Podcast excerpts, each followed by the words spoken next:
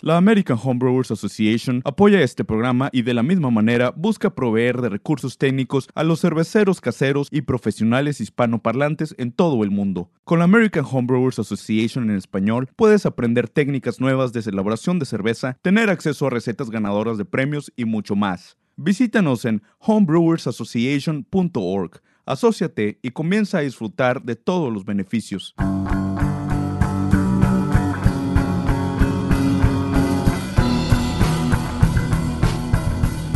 Hola amigos, bienvenidos a este capítulo número 13, eh, número especial para los supersticiosos eh, de Entre Cervezas, el podcast en español de la Brewing Network. Mi nombre es Pablo, ¿cómo estás Edgar? Bien, Pablito, aquí, bien feliz. Sigo de viaje en México un ratito, ya llevo... Bueno, está bien, México es lindo. Exactamente, como me gusta, la verdad. Pero pues, este, estamos aquí de, vacaciones un ratito y pues ya sabes, hay que estar para arriba y para abajo un rato, ¿no? Sí, y hablando de México, eh, bueno, sabe, vamos a ver cuándo, en qué momento, pero pronto voy a estar en, en, México, eh, en Cerveza México. Primero voy a estar eh, juzgando y después participando del evento y vos, Edgar, creo que vas a intentar estar también, ¿no? Sí, vamos a ver justamente a ver si podemos estar los dos ahí visitándolos a todos para que nos vayan a ver a este. Pues vamos a estar en, en Expo Cerveza. Bueno, tú, Pablo, sí vas a estar. Yo estoy viendo a ver si, si, si tengo chance. Eh, y es tu segundo año, ¿no? Siendo juez para, para Cerveza México, ¿no? Sí, la verdad, una buena experiencia. Eh, este, se juzga en, Chihuahua. Son tres intensos días eh, en Chihuahua y después eh, nos, llevan a, la Ciudad de México ya para la entrega, la premiación y, después ya para, para el evento. Pero la verdad que sí, eh, la idea es aprovechar y, y, contarles a ustedes de que Seguramente yo, 100%, eh, Edgar, eh, ojalá pueda también estar ahí. Eh, y, y, bueno, que, se acerquen, que nos saluden, que nos digan cómo lo estamos haciendo, que nos digan qué, podemos hacer mejor, ¿no? Que, se acerquen y, y nos conozcamos para, para seguir haciendo de esto algo lindo, ¿no? Sí, porque justamente a mí, ahora que estoy aquí en México, me ha, me ha dado muchas eh, sorpresas muy gratas. El hecho que me se me ha acercado mucha gente y me dice, oye, no manches, es que tú eres este, de entre cervezas, ¿no? Eh, y, yo, o sea, a veces siento que yo soy el que estoy empujando, pero se siente bien bonito ser reconocido, ¿no? Y me da mucha felicidad porque, o sea, los invitamos a, si nos ven, si nos reconocen, lo que sea, pues acérquense con nosotros, díganos hola, qué les gusta, qué no les gusta, qué les gustaría que, que platicáramos. Eh, qué dudas tienen. O sea, muchos nos han contactado mucho en redes sociales y nos han mandado preguntas y toda la onda. Entonces, este, pues recuerden que nos pueden contactar en redes sociales en Facebook e Instagram, que es arroba entre cervezas BN y nuestros correos que es pablo arroba edgar y entre cervezas arroba thebrewnetwork.com. Entonces nos pueden mandar lo que quieran, este, algunas cosas, eh, algunos nos, han mandado canciones, este, nos han mandado este, preguntas, nos han mandado invitaciones y pues estamos abiertos para todos, ¿no? Y es eso, ¿no? O sea, se siente bien padre que la comunidad eh, pues tiene ese contacto con, nosotros, ¿no? Que, aunque no nos conozcan, eh, nosotros nos sentimos parte de, de, ustedes, ¿no? Sí, seguro. Y, bueno, todavía no está confirmado en nada, pero seguramente Edgar y yo eh, si podemos, tal vez lo anunciaremos si no tenemos otro, otro episodio antes de Cerveza México. Eh, si vamos a estar en, un, en algún eh, booth, en algún stand ahí de Cerveza México, lo vamos a anunciar como para que vengan, ya sepamos directamente, o oh, vengan a vernos a tal lugar. del evento, lo anunciaremos, si no tenemos otro episodio, lo anunciaremos por medio de, de las redes sociales. Em, y, bueno, y otra cosa, esto es un poquito ya un poquito más adelante, pero también hay una buena posibilidad, es que yo esté eh, en Argentina eh, en noviembre, a finales de noviembre, dando una charla para cerveceros y, y eso también sería buenísimo eh, poder que ustedes se acerquen o mm, con- nos contacten y a ver si nos tomamos una cerveza por ahí o lo que sea. Y, y a la gente también de Uruguay, hay una chance que yo en ese mismo viaje, como decimos allá, cruce el charco y me vaya a, a Uruguay a, a dar una charlita eh, para los amigos eh, cerveceros uruguayos.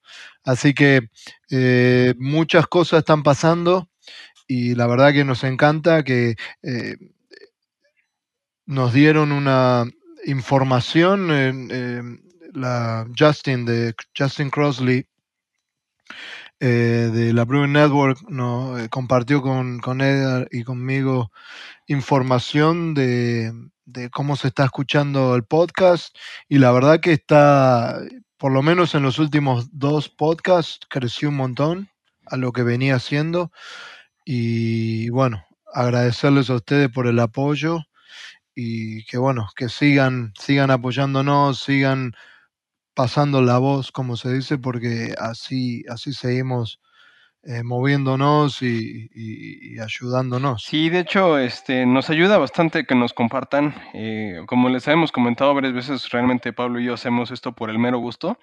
Eh, no recibimos absolutamente nada. De hecho, terminamos metiendo nosotros dinero de, de nuestras, de nuestro bolsillo muchas veces y lo hacemos simplemente por el gusto de, de juntarnos, ¿no? Y compartir este conocimiento que, que afortunadamente a nosotros nos, nos, se, se nos ha dado pero nos encanta cuando nos, nos taguean, este, nos, nos mandan fotos, este, nos dicen, mira, estamos cocinando esto, este, nos cuentan, oye, este, eh, su, su podcast de eh, New England Sales IPA, o sea, nos ayudó mucho, este, ¿cómo se llama el de Homebrew? Este de Querétaro, Javier, ¿no?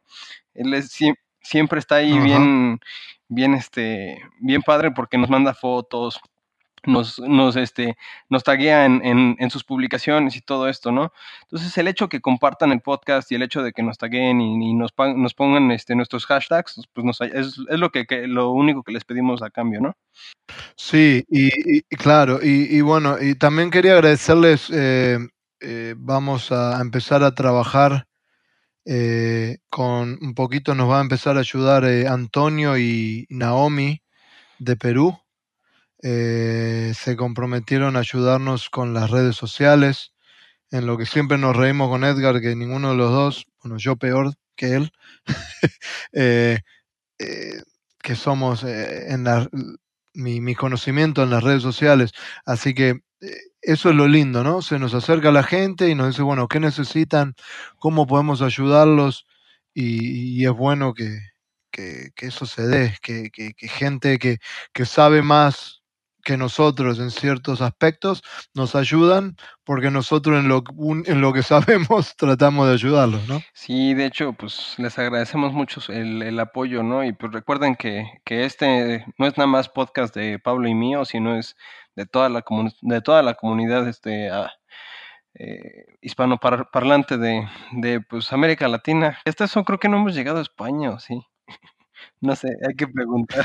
Eh, creo que sí, me sorprendió, nos dieron números, mucha gente nos escucha en Argentina, mucha gente nos escucha en México, después en Perú, Uruguay. eh, un poquito Uruguay, eh, mandarle un saludo a Santiago, eh, eh, él es dueño de un, de un homebrew shop, el, el almacén cervecero, si no me Ah, pues equivoco, justamente va a tener, eh, en, en- en justamente va a tener levadura tuya, ¿no? Próximamente. Sí, sí, sí, va a tener levadura Wild Labs, tiene ahí.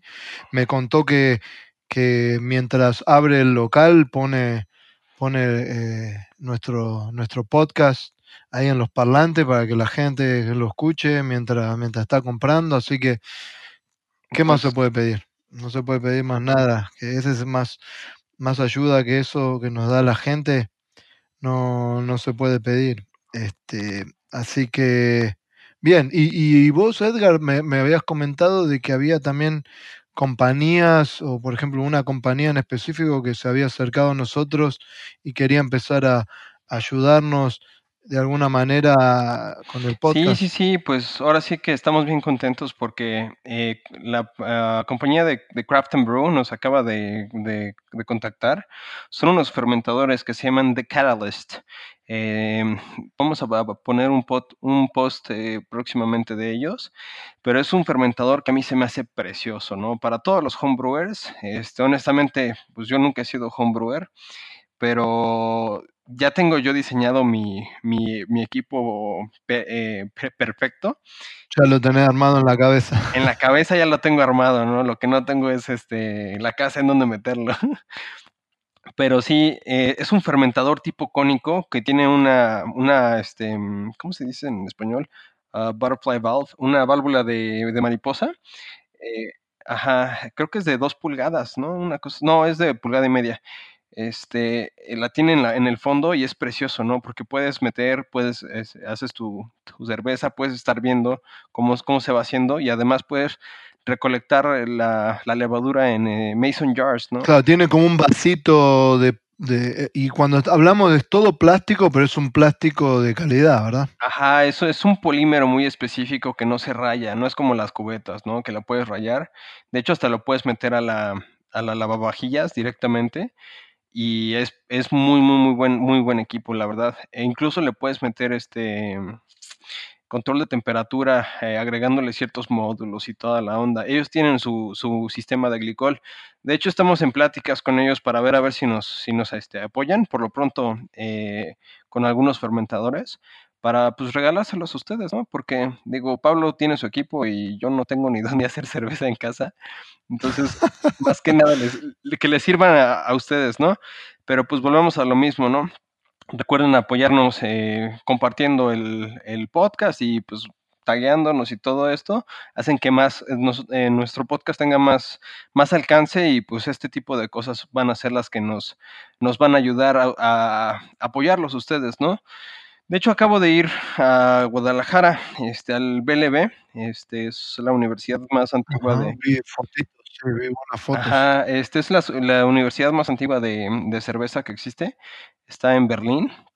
Hicieron, eh, con Acermex hicieron el primer simposio de microcerveceros y estuvo bastante interesante, la verdad. Estaba... ¿En qué cervecería fue? ¿En dónde hicieron? ¿Cielito Lindo? Cielito Lindo, no hombre, ya me... Me pareció, me pareció cuando vi los, los fermentadores y vi todo ese equipamiento, dije, eso es Cielito Lindo, así, estuve hace un par de meses, sí, increíble. Sí, tú, tú, estuviste hace, hace poquito y a mí me tocó también estar ahí. Impresionante realmente. ¿eh? Los que están de Guadalajara, los que tengan ahí chance de echarse una vuelta, Dios mío. Son unos, unos equipos preciosos. El, tienen una destiladora.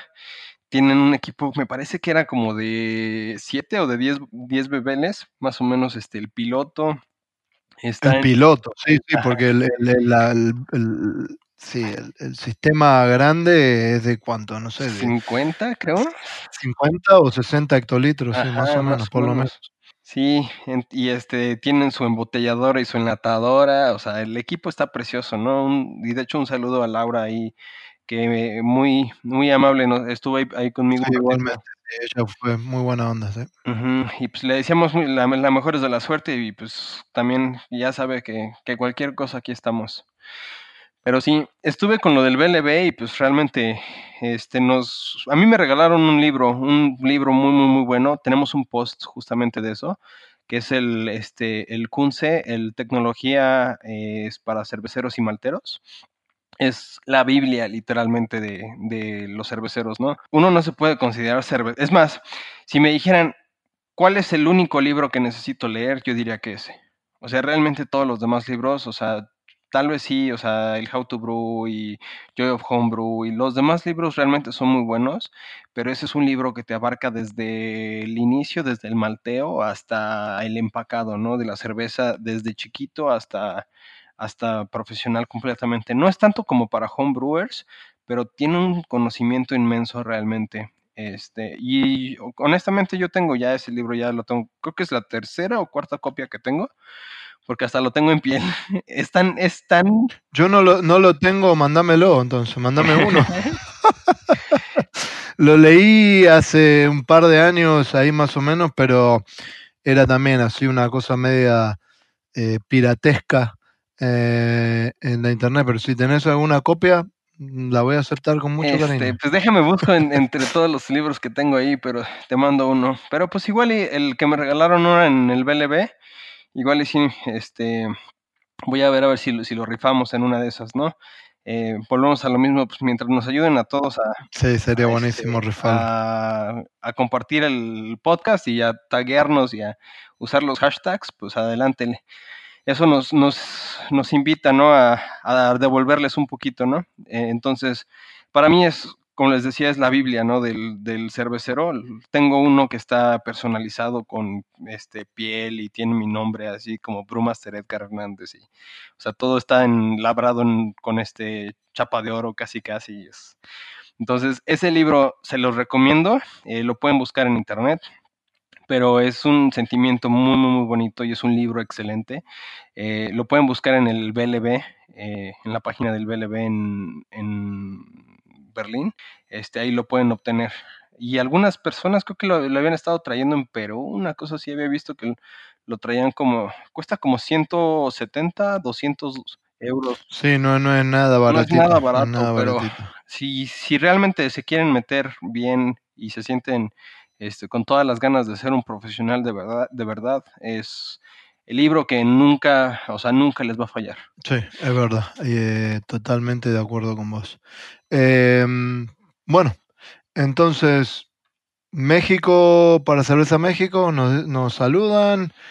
Si voy para Argentina, nos me Pues, saludan, lo, lo confirmamos un poquito más pues adelante. empiecen a mandar, ¿no? Y Correos, todo- todos los de sí, Argentina y todos los de Uruguay.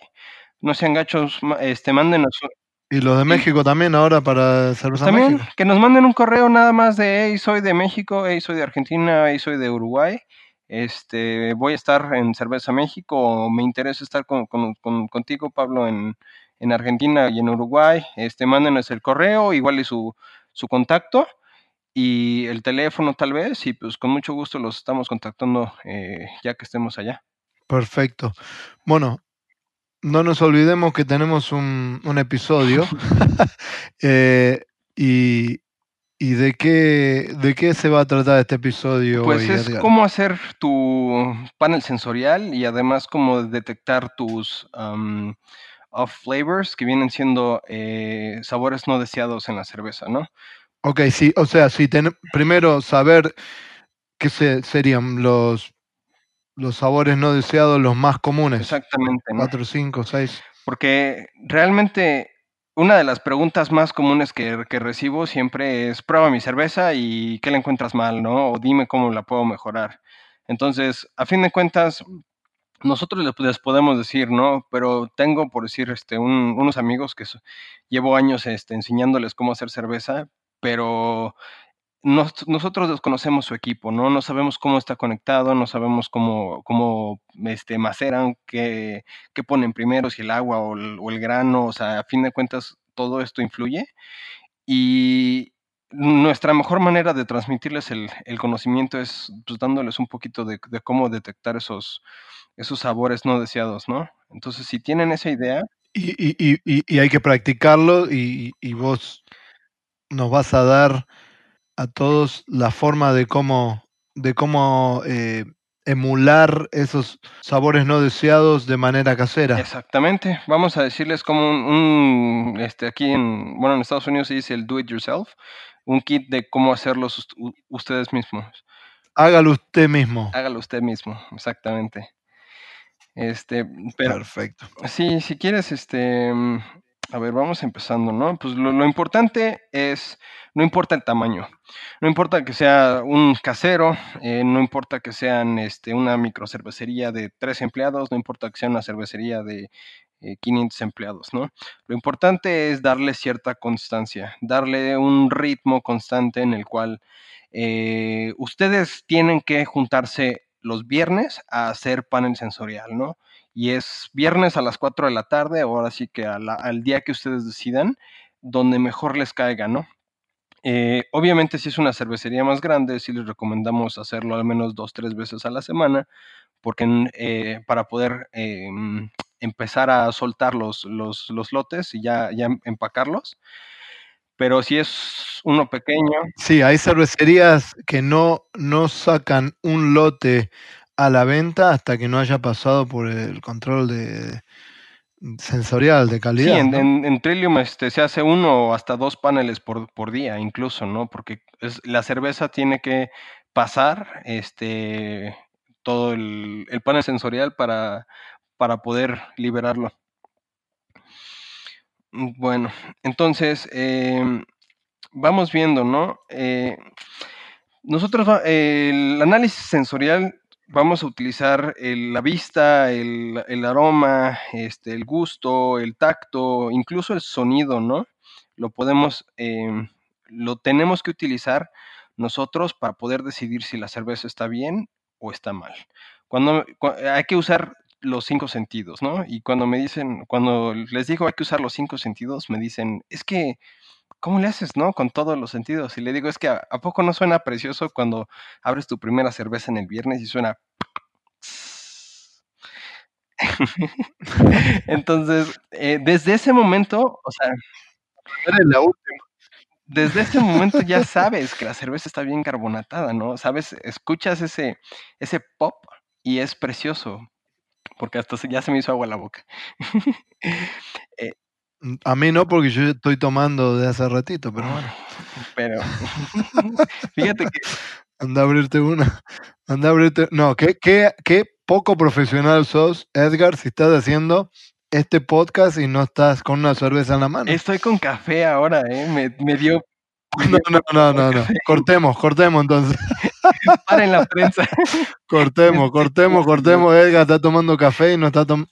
Yo me estoy tomando una IPA, una IPA, como se dice en muchos lugares. felizmente, y vos te estás tomando un café, ni siquiera una, una porter de café, una nada. Eh, un café nomás. Es que estoy evaluando, ahora estoy con los, con los cafés y con los vinos también, entonces últimamente me he dado por tomar esos. Estás expandiéndote. Esa es una buena excusa, me estoy expandiendo. Exactamente. De hecho, no te preocupes, ahorita que, hagamos el corte voy a correr por una cerveza. bueno, dale, seguí, no te corto, no te interrumpo más.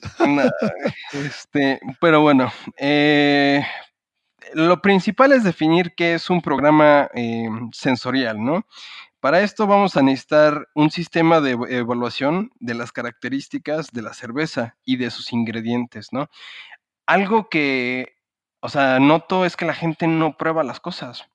Y eso me llama mucho la atención porque yo llego y Malta nueva y a ver a qué saben, ¿no? Y, este, adjuntos nuevos y a ver, a ver a qué saben. Y mira, trajeron este maíz, a ver a qué saben, ¿no? Y a ver, o sea, vainilla de no sé dónde y ahí, ahí voy y la estoy probando, ¿no?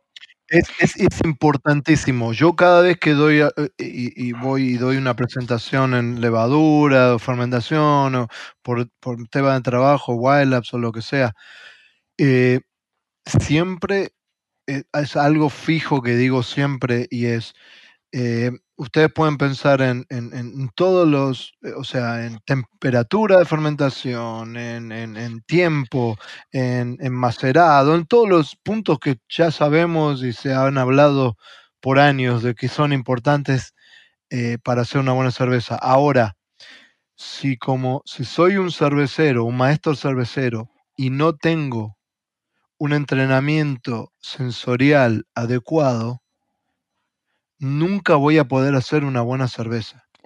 Porque no voy a poder distinguir entre una cerveza, no hablemos de una cerveza mala, tal vez una cerveza mala, una porquería, qué sé yo, que, tenga 10.000 defectos, sí. Pero cuando ya estamos hablando de otros niveles, nunca voy a poder distinguir una cerveza normal, mediocre, a una cerveza de gran calidad. Por eso la parte sensorial es muy, muy, muy importante. Así es, como comentas tú, o sea, es, es el hecho de, entrenar, ¿no? Eh, ¿A qué punto podemos entrenarlo? Y tengo amigos que no me dejarán mentir. Y si alguna vez me invitan a su cervecería, se los puedo demostrar. Yo pruebo el mosto cuando, o sea, ni siquiera, a mí ya me, este, yo ya no hago pruebas de, de, yodo. Yo pruebo el mosto y te digo, le falta 15 minutos. Y el, el este, voy más o menos, lo estoy probando y digo, este mosto ya está aproximadamente unos 20 a 22 grados plato, ¿no? Y sacas el refractómetro y el hidrómetro y toda la onda y mides y te queda en 21.5, ¿no? o sea, y es es esa experiencia, porque a mí cuando me dicen es que cómo puede ser posible que metiéndole el dedo al, al macerado y le chupándote el dedo puedas saber cómo está. Y le digo, es que cada, pruébalo al inicio y los invito a todos, ¿no? Cuando recién terminen de macerar, prueben el, el macerado. Espérense media hora, pruébenlo otra vez. Cuando terminen de mezclar, digamos, de, de, de hacer la mezcla. Cuando terminen de, hacer la mezcla, pruébenlo primero. Sabe como, eh, yo, yo digo que sabe como terroso, ¿no? Sabe como, como a tierra, pero no tan dulce. Eh, sabe como la malta realmente, eh, sabe sola. Después de media hora lo pruebas y de repente sí este, sabe un poquito más dulce. Y después de una hora lo pruebas y sabe extremadamente dulce, ¿no? Entonces, es ese, ese entrenamiento que yo tengo de que yo a cada 5 o 10 minutos lo, lo estaba pruebe y pruebe y pruebe y pruebe y pruebe. Y en mi, en mi cabeza yo lo que hacía era medir. Ok, intentaba adivinar al inicio, ¿no? Probaba uno y decía, este me sabe como a 5. Y agarraba, medía y de repente 7, 8 grados plato, ¿no? Y decía, perfecto, entonces este sabe a 8 grados plato. Y así me fui como adaptando. Por eso ya tengo esa, esa experiencia para simplemente probar las cosas y digo, ah, esto sabe a tanto, ¿no? Porque lo he hecho tantas veces que, que ya mi, mi cuerpo ya te sabe decir exactamente.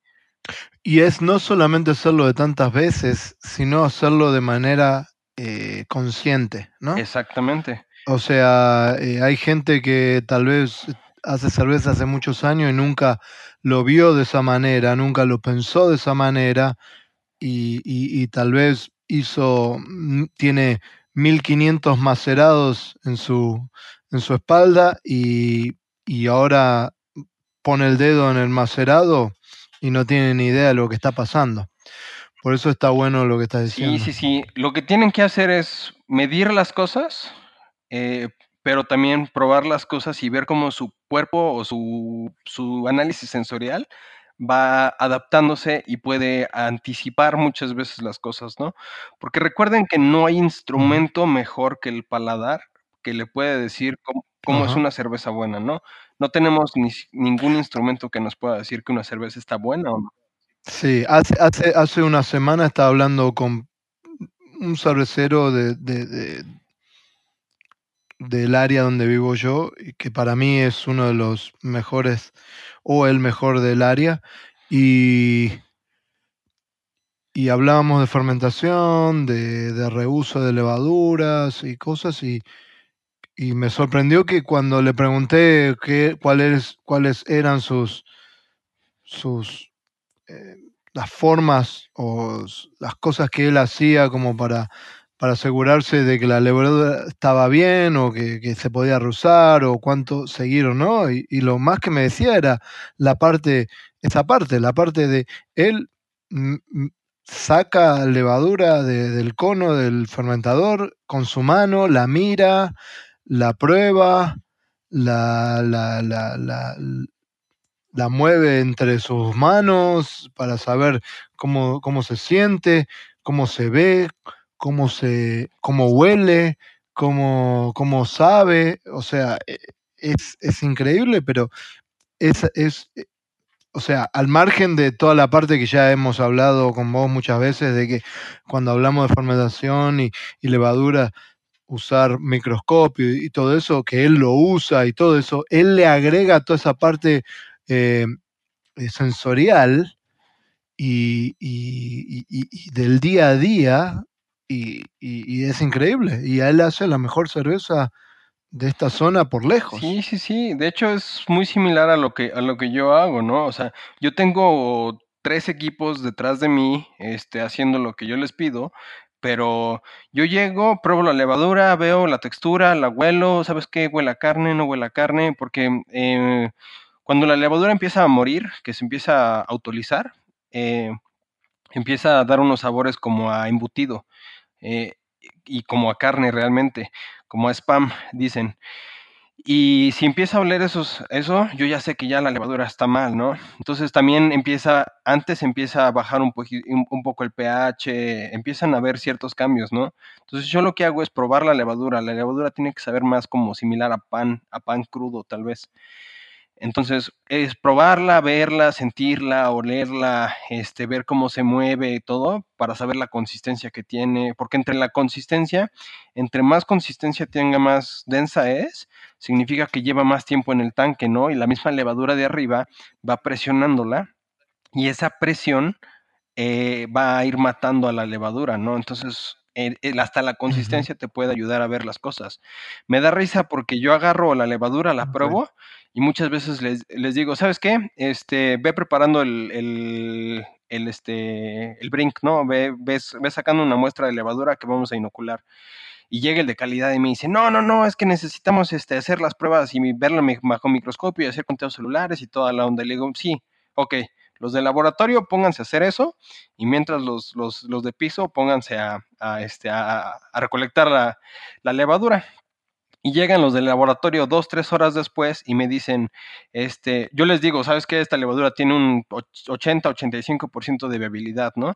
Y llegan tres horas después de los, los del laboratorio y me dicen, eh, sí, tiene 83.5 este, de viabilidad y tiene un pH de no sé qué y no sé cuánto y no sé cuánto. Y yo ya, por mera experiencia, o sea, mm. le, le, le atiné un número cerca, ¿no? Pero eso a mí me, me da la confianza de que yo ya yo ya puedo este, dar, adelantarme unas cuantas horas, ¿no? A, a, mis equipos. Ya te, armaste tu, tu, propio cosa. Pero bueno, e, es, es exactamente eso. Es, es em, tomar la experiencia y, y, sacar lo mejor de, de, de eso. Eh, ¿Qué te parece, Edgar, si nos vamos a, a un corte? Vamos a, a, los auspiciantes que nos ayudan mucho con todo, con todo esto y cuando volvemos nos metemos de lleno eh, en los sabores no deseados, en los más comunes y, cómo, cómo, hacerlos eh, en la casa para, para, para, ir practicando y asegurarnos de que lentamente vamos mejorando sensorialmente. Va, Déjame corro por una cerveza porque ya se acabó el café. Dale. Yo también. Chao. Con el curso en línea Beer Savvy, tú puedes incrementar tu conocimiento de cerveza y prepararte para tu primera certificación profesional en cerveza. Beer Savvy, del programa de certificación Cicerón, es un curso que te prepara para dominar los aspectos fundamentales del servicio de cerveza, estilos de cerveza y su historia. El curso toma entre 5 a 8 horas para completarse, pero los contenidos los tienes disponibles por 90 días. Incluye videos, actividades y es una forma muy dinámica de aprender. El curso incluye dos oportunidades para certificarte como anfitrión certificado en cerveza. Empieza hoy ingresando a cicerón.org. Si requieres análisis de laboratorio o asesoría en control de calidad para tus cervezas, kombucha, sodas artesanales o destilados, te anuncio que Katinka Labs está operando ya en su laboratorio en Ciudad de Panamá. Puedes contactarnos a josé arroba Esto es josé arroba k a t h i n k a guion al medio a s s o c.com. Estamos de vuelta, como siempre, gracias a, a nuestros auspiciantes y, a y al apoyo que nos dan. Y, y bueno, entonces, hablamos de qué tan importante era el análisis sensorial, de que un cervecero o un maestro cervecero eh, esté entrenado de la mejor manera eh, en la parte sensorial para saber y poder distinguir entre una cerveza normal o mediocre o a una buena cerveza. Y, pero bueno, de a poquito y, yendo a, a, la gente, ¿cómo, ¿Con qué, cómo arrancamos con esto, Edgar? ¿Con, ¿Arrancamos con, con sabores no deseados específicos y, de dónde provienen y a cómo saben o huelen o cómo empezamos? Bueno, primero, o sea, vamos a dividirlo por partes, ¿no? Este, vamos a, a analizar, recuerden que vamos a analizar cada parte de la cerveza, ¿no? Entonces empezamos con todos los sentidos, ¿no? Desde el, desde el, desde el, Ah, lo, quería, lo querías hacer. sí, sí, sí. No te di el pie, te tendría que haber dado el pie. Pero sí, ya, ahora sí ya. Este, recuerden, o sea, tenemos vari- varios empleados, ¿no? O, o varias partes de la, de la cervecería. Los cerveceros tienen que estar analizando siempre el agua, la malta, los lúpulos y la levadura, ¿no? Porque esos son los, los, los cerveceros son los que van a juntar esos cuatro y van a empezar el proceso de, de fermentación.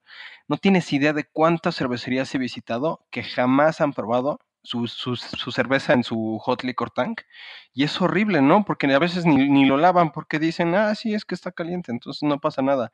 Y terminan con depósitos de sales ahí, las sales se van, este, se van precipitando y de repente se empiezan a sobresaturar y la cerveza el Hot Liquor Tank, donde, donde está el agua. donde está el agua, ¿no? El, el tanque de, de- agua caliente, ni siquiera lo prueban, ¿no? Entonces hay que estar probando el agua des- desde un principio, ¿no? La malta también, toda la malta que, que utilicen, cada malta nueva, pues recuerden darle un, un, un bocado. Este, los lúpulos hay que olerlos, hay que probarlos. eh, hay una experiencia que me acuerdo muy, muy intenso. Mi primera experiencia con extractos de CO2 es este alfa ácidos al 100%. Eso es lo más amargo que he probado en mi vida entera. Y todo el mundo me decía, es que no lo pruebes, ¿no? Es como una pasta así horrible de, de extracto de lúpulo y es amargo a morir. Entonces ahí voy yo nada más para meter el dedo y darle una probadita.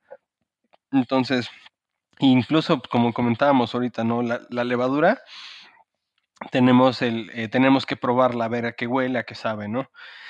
Eh, los que trabajan en el cellar o en el sótano tienen que estar este, checando las gravedades y en esos momentos cuando sacan su para revisar la gravedad, huelan la cerveza, prueben la cerveza, ¿no? A qué, a qué les huela, a qué les O sabe. densidad, ¿no? Gravedad, densidad, a veces no sé. Gravedad, densidad, este, y también escuchen eh, sus, sus airlocks, ¿no? Los, eh, las cubetas que tienen con, con este, que, que está soltando todo el, todo el CO2, escúchenlos, ¿no?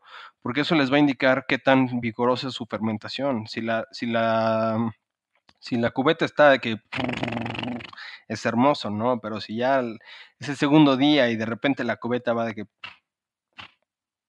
pues significa que, que algo está mal, ¿no? Desde el mero es- este, oído. Ya cuando van a empacar, recuerden que tienen el, el- lo que le llaman los gringos el go, no go, que es probar la cerveza para ver si está lista o no está lista, la apariencia, el aroma, el sabor, eh, el- la sensación en boca y la carbonatación. Eh, hablando de carbonatación, también soy muy bueno adivinando qué volumen de, de carbonatación tiene una cerveza. Ah, bueno, está, está, está completo. Así es. Este, para tener un, laboratorio de sensorial, no necesitamos más que eh, papel, una impresora, unas plumas, unos vasos. Recuerden que los vasos, si pueden ser eh, de vidrio, mejor. Si no, busquen plástico que no tenga aroma. Eh, tapas para poder po- eh, evitar que se escapen los aromas eh, de los vasos. Si no consiguen este, tapas específicas, eh, cualquier pedazo de papel o incluso los, ah, los portavasos. Usen portavasos nuevos, por favor, para no impartir este, aromas.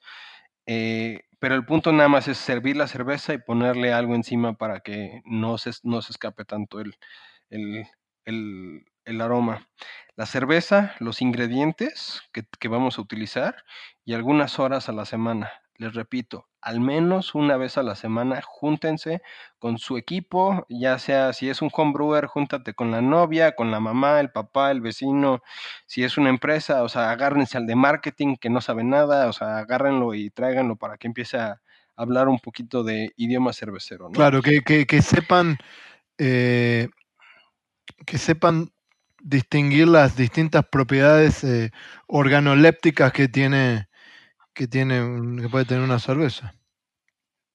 Exactamente, ¿no? Eh, entonces, a ver, vamos a, a la parte a mí lo que me gusta siempre más la práctica. Si, si, si en una cervecería me quiero armar un, un- un laboratorio sensorial, ¿ok?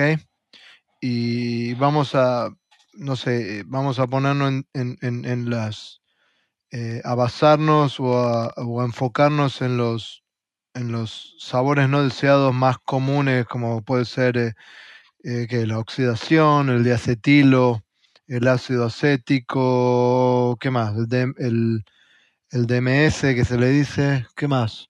DMS, DMS, ácido cítrico, eh, las diferencias entre dureza mineral en, el agua, incluso. Ok, entonces si yo quiero, eh, tengo, vamos, vamos a ponerlo en un ejemplo. Tengo una cervecería y tengo siete empleados. Y le digo a mis empleados, bueno, todos tenemos que hacernos cargo de asegurarnos de que la calidad de la cerveza que sale de esta fábrica es la mejor posible. Tenemos que entrenarnos eh, de manera sensorial, organoléptica. Eh, entonces, vamos, te voy a ir nombrando uno por uno y a ver cómo, cómo, cómo se puede hacer. En, eh, porque se puede, obviamente, uno va a la internet y creo que Cicerón y creo que hay otras compañías que, que, que venden los, como se le dicen, los Spike, ¿no? Así es. Y- Si quieren, Sí. Si, si quieren ser un poquito más profesionales, este, acuérdense, váyanse al- el- a nuestro show de con Cicerón, este, y, y díganle a Chema. Ahí tienen el, el contacto de Chema. Eh, Sí, ellos que- trabajan con Aroxa, que son, son bien profesionales, una compañía de, de- de Inglaterra muy, muy, muy buena. eh, la, el doctor Simpson. sí, sí, Eh, y, pero si no tengo tantas posibilidades, Edgar, y no me sobra el dinero, pero hago, quiero hacer la mejor cerveza posible. ¿Cómo lo hago en casa? A ver, te tiro, te tiro un ejemplo. Si quiero saber, hay un problema que se llama, eh, por ejemplo, la oxidación o la degradación de- del aroma del lúpulo. Eh, ¿cómo, cómo trato de, de imitarlo fuera de lo que es la cerveza? ¿Cómo me entreno? ¿Cómo entreno? Porque eso más que nada viene eh, de un tema de, de- de olfato, ¿verdad? así es. ¿Cómo, lo, ¿Cómo me entreno? ¿Cómo entreno mi nariz para, para empezar a identificar la oxidación en la cerveza? Lo podemos hacer por dos partes. Eh, una es la degradación de los, de los, de los aromas este, en el lúpulo. Eh, para este caso, eh, en casa, lo que podemos hacer es una IPA, una IPA con mucho aroma. Vamos a, recuerden, vamos a meterle mucho aroma en el dry hop y cosas así. Entonces vamos a, marcar la fecha en la que la producimos y vamos a tener una biblioteca nosotros de nuestras cervezas. Procuren hacerla una vez al mes más o menos. Entonces vamos a tener que probar cervezas a los a las tres semanas de haberlas producido, a los al mes, a los tres meses, a los seis meses y a los nueve meses, ¿no? Entonces así podemos sacar de nuestra biblioteca este, aunque sea una sola muestra, no guárdense un seis, este, o al menos tres, tres cervezas y pruébenlo a los tres meses, a los seis meses y a los nueve, para que vean cómo esa cerveza se va a ir degradando este, y se va a ir oxidando el lúpulo. Para cualquier otra cerveza que, que uno tenga eh, que quiera probar la oxidación, eh, va, lo que podemos hacer es eh, ya sea airearla un poco o simplemente dejarla, lo que hacemos es servirla y estarla moviendo un ratito. Le vamos a dar aproximadamente una hora a dos horas para ir viendo cómo esta cerveza se va eh, oxidando eh, solita en el, en el ambiente. Pero las cervezas muy fuertes como stouts o este, eh, imperial IPAs, IPAs imperiales, que tienen mucho sabor, no nos, nos va a O barley las wines, barley wines nos va a costar mucho trabajo eh, detectar los sabores de oxidación, ¿no? Y es que a veces la oxidación en esas cervezas se transforman en sabores deseados, no En caramelo incluso, Sherry, ¿no? ¿no? Un sherry, un wine, en un Sí. wine sherry. Eh, pero sí, eh, eh, yo lo, lo, lo, lo asemejo a abrir un, esos libros eh, que está en la casa del abuelo o que, que lo agarran y eh, las hojas en vez de estar blancas son amarillas, ábranlo, abran ese libro y, y- y- y- muevan, corran las, las páginas con su dedo índice, perdón, con su dedo pulgar en su nariz. Y ese olor a, a- a- a libro viejo, a papel viejo, viejo. Ajá, eso le va a dar un poco la, yo creo, la, la oxidación en una cerveza. Eh, me parece que eso, o una, una biblioteca, ¿no? El olor a una biblioteca con libros viejos eh, de muchos años, eh, también tiene mucha, mucha relación con, con la oxidación. Claro. Incluso el, el cartón mojado. Cuando se moja El el, cartón mojado también. el cartón de las cervezas, o sea, el- en, en- en donde las transportamos, muchas veces cuando se moja, ese aroma también lo, lo despiden. Hay otro muy común que es, eh, en inglés se dice el skunky, skunkiness o olor a zorrino. Azorrillado. Y es, sí, azorrillado. Es bien, es bien sencillo y me, lo- me lo enseñaron hace muchos años y la verdad que funciona perfecto. Agarren cualquier cerveza que tenga eh, una botella clara, no quiero dar nombres, no quiero dar marcas, pero mucha gente puede asociar a lo que es una cerveza con, con una botella que es eh, de vidrio transparente, que no es ni verde ni marrón, eh, y la dejan, déjenla 30 minutos o, o- o- o cualquier cerveza, que la pongan en un eh, eh, en algo que sea un vaso y, y le pase, eh, pueda transmitirse los rayos solares a esa cerveza, déjenla 30 minutos, 20 minutos en el sol Sí, y pruébenla. sí, de hecho, Y ahí van a tener lo, lo que es el, el, el azorrillado. ¿no? de hecho es, esa es, esa es perfecta, ¿no? Porque, eh, como dices tú, Pablo, o sea, es cosa de sacar la cerveza y dejarla literalmente en el sol durante media hora, 45 minutos. Nada más que hay ciertas cervezas que me han tocado que ya este, vienen preisomerizados, o sea, las cosas que se pueden oxidar, los, los compuestos de azufre.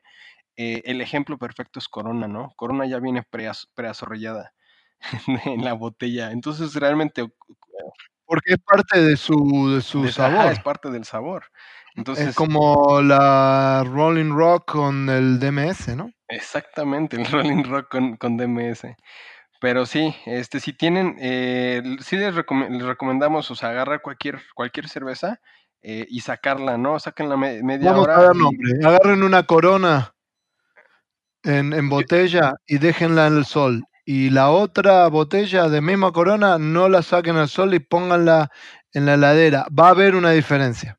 A mí me gusta Ah. más la, la, la Victoria, porque la Victoria, como trae más amargor, se nota más. Lo que pasa es que la victoria no, la no se consigue en todos lados, la corona sí. La, la, la- ¿cómo, dices, ¿Cómo es el lema de Corona ahí en el mundo? corona está en todos lados, no sé, pero Exactamente. eh, ese es el problema. Pero sí, estoy de acuerdo que la victoria se tiene, eh, se nota más. Em, eso, bueno, vamos a explicarlo rápido. Eh, la parte del azorrillado es un efecto que hay entre los rayos ultravioletas y, los lúpulos, ¿verdad? Y eso es lo que crea ese, ese, aroma. Eh, un, buen, eh, un buen tip que les puedo dar es que en la nariz se acostumbra a ese olor rápidamente. Entonces, si ustedes lo huelen, por eso es que si fuera tan feo todo el tiempo, nadie tomaría una, una, una cerveza que haya estado bajo el sol por mucho tiempo. Pero lo que pasa es que el, el olfato se acostumbra muy rápido a eso. Entonces, para, para realmente detectar ese problema, es en el primer olfato, rápidamente. Ahí van a sentir ese olor. Si siguen oliéndolo, se va a ir el olor. No lo van a sentir más, pero, vas, pero va a estar ahí. Entonces, ese es un punto muy importante en ese off, eh, digamos, en ese aroma no deseado en la cerveza. ¿Por qué no hablamos ahora, para seguir, del diacetilo? es un, el diacetilo es bien conocido, es un amigo del, de la parte de fermentación, ¿verdad? Eh, y es medio mantecoso. Eh, la manera más fácil es recordarte las palomitas del cine. Las palomitas del cine están llenas de diacetilo realmente. Eh, con, con, manteca, ¿verdad? Que tengan manteca. Este, si quieren o sea, hacer un spike o algún, este, algún pico de, en sabor, se pueden ir a, al, al supermercado y hay una saborizante de mantequilla, eh, marca eh, McCormick, eh, que es, o sea, ese se lo encuentras en todos lados, ese lo pueden utilizar. Y la manera más fácil para ustedes en su cervecería de detectar si tienen este diacetil o no en la cerveza, lo que yo les recomiendo es poner un microfilm de estos de plástico en la en sacan una muestra en un vasito chiquito, ponen ese microfilm en este y lo meten en la muestra de cerveza, metanla unos 30 a 45 segundos en el microondas quitan el plástico de este de, comida eh, y huélanla, pero tengan cuidado porque como está caliente se volatilizó algunas partes de, alcohol, entonces pueden, eh, puede ser un poquito picante para, la, para la, nariz. Si detectan esos sabores como a manteca, como dulces, a, mantequilla, significa que todavía tienen eh, diacetilo en la cerveza. Y es uno de los sabores no deseados más comunes y lamentablemente de los que más se perciben en ciertas cervezas. Y entonces, eh, Edgar, ¿qué más tenemos? Pues solamente nos quedan este, unos poquitos extras de eh, muestras que vienen siendo eh, ácido cético, lo podemos hacer con vinagre blanco. Ácido cítrico, nada más pues tenemos que ir a donde, al, al pasillo del supermercado, eh, en, ahí lo venden bien fácil, el ácido cítrico eh, de calidad alimenticia. Para saber cómo hacer eh, la dureza mineral del agua, utilizamos ah, bicarbonato de sodio. Y pues el DMS, muchas de las cervezas comerciales realmente tienen ese saborcito. La, Rolling, Rock. Si pueden conseguir la Rolling Rock, es increíble. Em, como eh, es, perfecta. Eh, lo, hice, hice ese, em, lo hice no hace mucho tiempo. Eh, estaba con, porque uno a veces después de tanto tiempo le agarra dudas. Ah, todavía sigo siendo, eh, sigo eh, teniendo la habilidad de, darme cuenta si hay DMS o no. Y, lo primero que hice fue comprarme una, Rolling Rock. Y, cuando la abrí dije, uff, sí, esto es DMS. Em, Así que sí, eso es lo, más recomendable. Pero si no, también eh, una lata de vegetales, de, vegetales así, eh, como una mezcla de vegetales. A mí me, me, huele como al...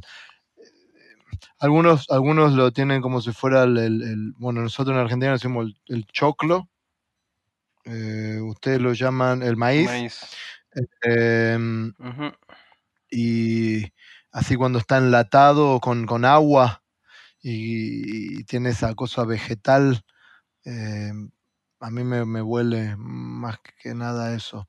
Igualmente con todo lo que estamos hablando, con todos estos eh, aromas y sabores, eh, no hay nada mejor que todo lo que le estamos diciendo, los olores, o lo que, a lo que puede oler, a lo que puede saber, son más que nada como guías.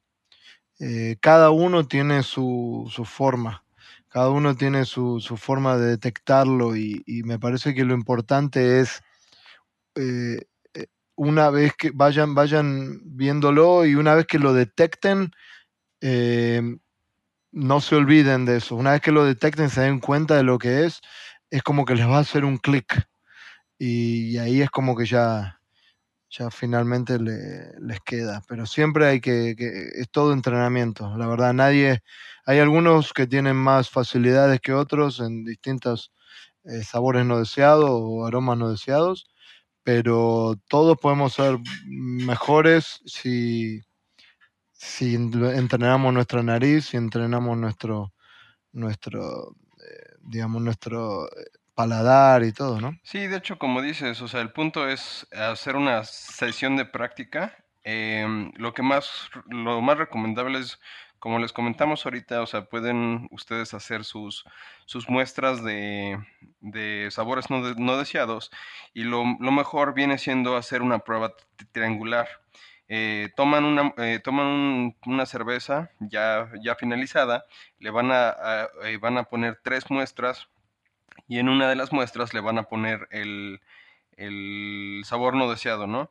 Entonces, obviamente esta es una persona que debe de preparar las muestras en un cuarto separado o ya cuando lleguen, o, debe de, de, entregar las, las, tres muestras a lo que va a ser el panel sensorial para, para la, la sesión de práctica se le trae las tres muestras y tienen que, los, eh, los panelistas tienen que detectar cuál es la muestra que tiene eh, el, sabor no deseado y qué tipo de, sabor no deseado es. Obviamente hay que intentar hacerlo suave, no, no hacerlos tan, tan, este, tan lógicos para irlos entrenando, pero eh, obviamente pues, conforme vamos practicando podemos irlo haciendo más y más, más tranquilo. Sobre todo es importante no tener distracciones, no tener música, eh, tener puertas y ventanas cerradas porque eh, pueden entrar aromas de, de, otro lugar. Es irnos principalmente afuera de la cervecería, ¿no? Porque recordemos que en la cervecería tenemos el olor a malta, si estamos cociendo algo puede, o sea, puede llegar a salir a, oler el mosto o, estamos haciendo un dry hopping y y, nos lleguen esos aromas, ¿no? Una, eh, una vez a la semana, este, es buena práctica, lo recomendable es hacerlo dos veces a la semana, intentar siempre ir al panel sensorial y recordar que no solamente los cerveceros deben de hacerlo, ¿no? Todos debemos este, estar, estar incluidos, porque incluso los, los bartenders son de lo mejor, ¿no? Porque el bartender es el que está ahí en el, en el lugar y si él llega a detectar este diacetilo o algo en una línea, él mismo puede cancelar esa, esa línea y así los clientes no van a, obtener cervezas con, defectos. Claro, eh, trabajar como un equipo. Eh, eh, si son varios, mejor. Capaz que hay uno que tiene más sensibilidad al diacetilo, hay otro que tiene más sensibilidad al DMS, hay otro. Y entonces, si, si cuatro o cinco personas son parte de un, de un, de un panel de, de, sabores no deseados, aromas no deseados, eh, pueden trabajar como equipo y, se van ayudando. Y, eh, pero tengan en cuenta que esto es muy, muy importante. Yo sé que esto no es hacer cerveza, esto no es eh, fermentar, esto no es cocinar, esto no es macerar, no agregarle sal o no sal al agua y, todo lo que los cerveceros nos gusta hacer. Pero si no saben distinguir entre una buena cerveza y una mala cerveza, una cerveza con muchos defectos, una cerveza con algunos defectos, una cerveza sin defectos, nunca van a poder lograr hacer la mejor cerveza posible. Entonces es, es clave es clave. Eh, de la misma manera, con el mismo énfasis que, le ponen a leer o aprender o a escuchar hablar sobre, sobre técnicas para hacer cerveza, le tienen que poner el mismo énfasis a esto porque eh, esto les va a mejorar la cerveza. Pero bueno, ya se nos está terminando el tiempo, entonces pues me queda a mí nada más darle muchas gracias a una amiga, se llama Liz Pratt. Eh, pasamos mucho de, lo que platicamos el día de hoy en, su trabajo. Ella es una este, eh, especialista en, análisis sensorial. Si la quieren contactar, es, eh, su Instagram es Liz, D-O-T, Beer. Es Liz con Z, L-I-Z, D-O-T, B-E-E-R. Y su correo es mi, M-E, arroba Liz, beer.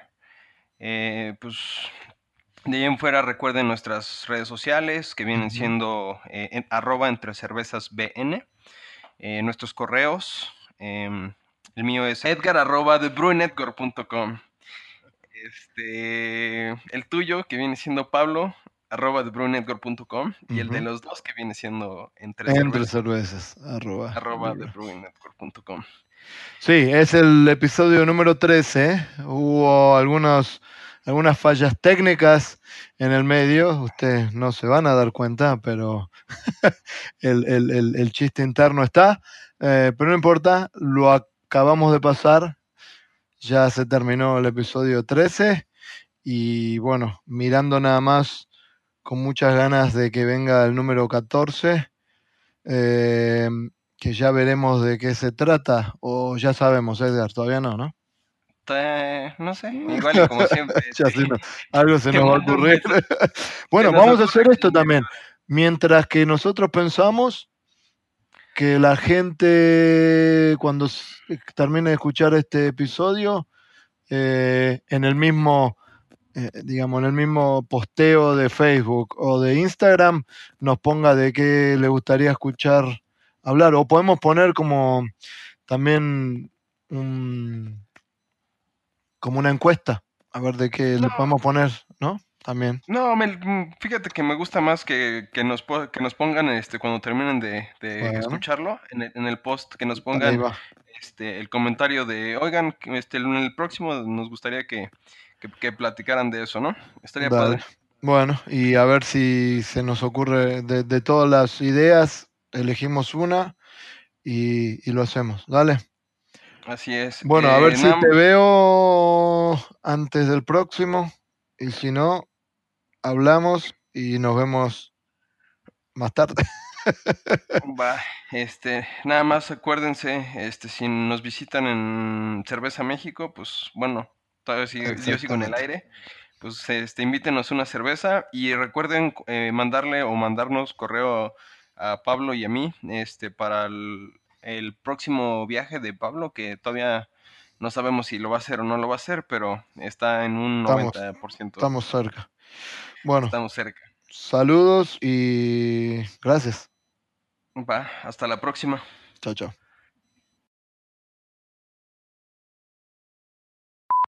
Que me está diciendo mi mujer que hay una historia de que una, una familia adoptó una niña pensando que tenía 6 años y tenía 22 y los quiso matar a todos. Como The Orphan. Había una movie que se llamaba The Orphan que hacía una cosa así. Pero se pasó de verdad ahora. Bueno, dame un segundo. Me acabo de servir mi cerveza, mi New England IPA, que la tengo hace uh, un montón, no la tomo. Ya de estar vieja, de doler a viejo, pero vamos. ¿Te cortaste? Uh, yo, yo estaba, yo estaba, yo estaba siguiendo porque pen- seguí, seguí, seguí porque pensé que, que volvías. Entonces lo estaba haciendo yo solo, pero vi que no volvía más y ya. Le dije, dije, Saúl, cortamos. Déjame ver a ver si puedo pararlo. Eh, nuestros correos. em, el mío es edgar arroba entre, eh, no, ¿cómo es? Es- te digo, este, este episodio... Estaba está- bien, estaba bien, estaba yendo bien. Era Edgar arroba. Capítulo número 13, número especial para los supersticiosos.